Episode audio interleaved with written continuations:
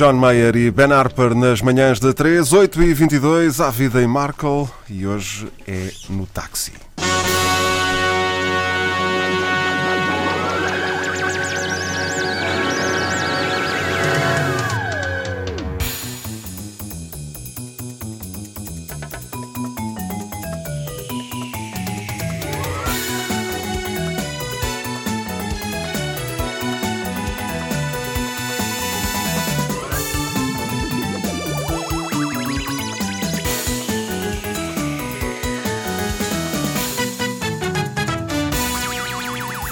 Vida em Marco. Às vezes as pessoas assustam-me um bocadinho e eh, boa parte das vezes essas pessoas são taxistas. Eh, como é sabido, eu conheço praticamente eh, tudo quanto é taxista em Lisboa, até se pode dizer que tenho uma relação de amizade com eh, muitos deles e também eh, que conheço muito, muito boa gente nessa profissão. Mas de vez em quando lá aparece um ou outro com uma visão tão particular do mundo que é impossível não ficarmos eh, fascinados barra aterrorizados com isso. E foi o caso de um taxista que apanhei na quinta-feira ali na zona de Alcântara, eh, quando eu entrei no táxi. Ele pareceu-me um tipo calmo, já de uma certa idade, assim a falar baixo, não fazendo muita conversa, e nada me eh, prepararia para o que iria acontecer minutos depois em plena Avenida de Ceuta. Havia um carro à nossa frente que pronto, estava a engonhar um bocadinho e o taxista começou a ficar eh, ligeiramente enervado. E foi nessa altura que me apercebi, primeiro, que quando queria ele conseguia ter um tom de voz altíssimo e, e tão alto que à primeira exclamação dele sobre o condutor da frente eu tive a sensação de que uma bomba me tinha explodido dentro da cabeça. Eh, eu estava absolutamente distraído na altura e isso aumentou ainda o impacto devastador eh, desse momento em que ele gritou altíssimo o palavrão começado por F. E por breves segundos eu pensei que ele estava a gritar comigo, vá-se lá saber porquê, mas rapidamente percebi que não, que era com a pessoa do carro da frente. De seguida, ele disse uma frase que podemos considerar mítica, porque deve ser das frases mais repetidas dentro de táxis, de toda a história das frases ditas dentro de táxis. Ele disse: Aposto que é uma gaja.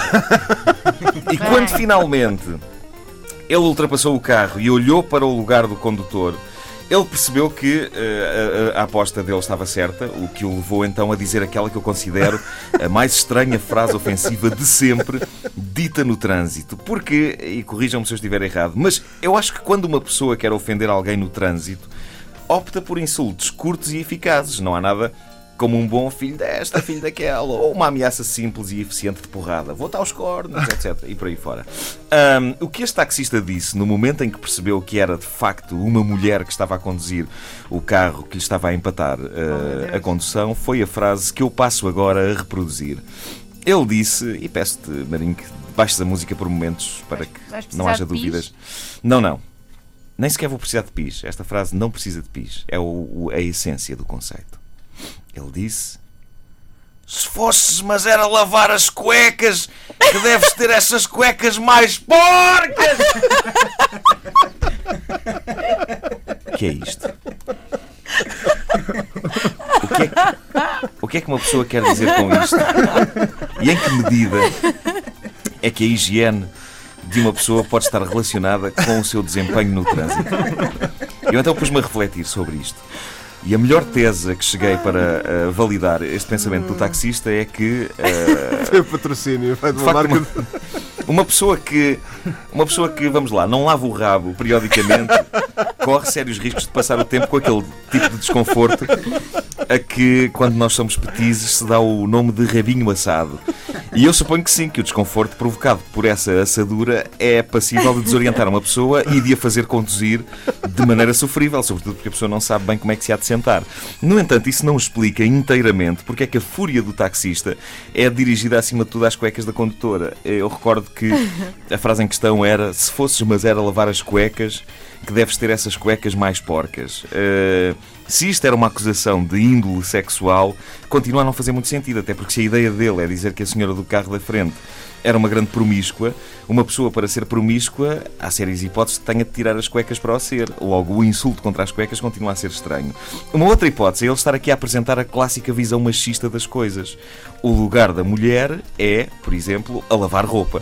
E olhando a coisa por esse prisma, penso que o que ele queria dizer é que aquela mulher ao dedicar-se a essa prática tão moderna e tão pouco feminina que é a condução de uma viatura, não anda a ter tempo para, por exemplo, lavar a roupa interior.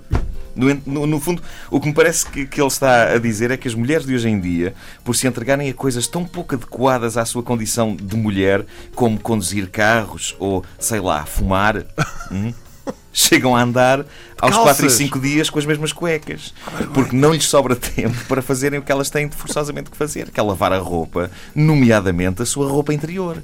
E daí a frase: Se fosse, mas era lavar as cuecas, que deves ter essas cuecas mais porcas! Não ouviram desde o início? Querem ouvir outra vez? Ouçam esta rubrica em podcast antena3.rtp.pt Ai, ai. E foi mesmo assim, foi alto, foi muito alto que ele gritou aquilo.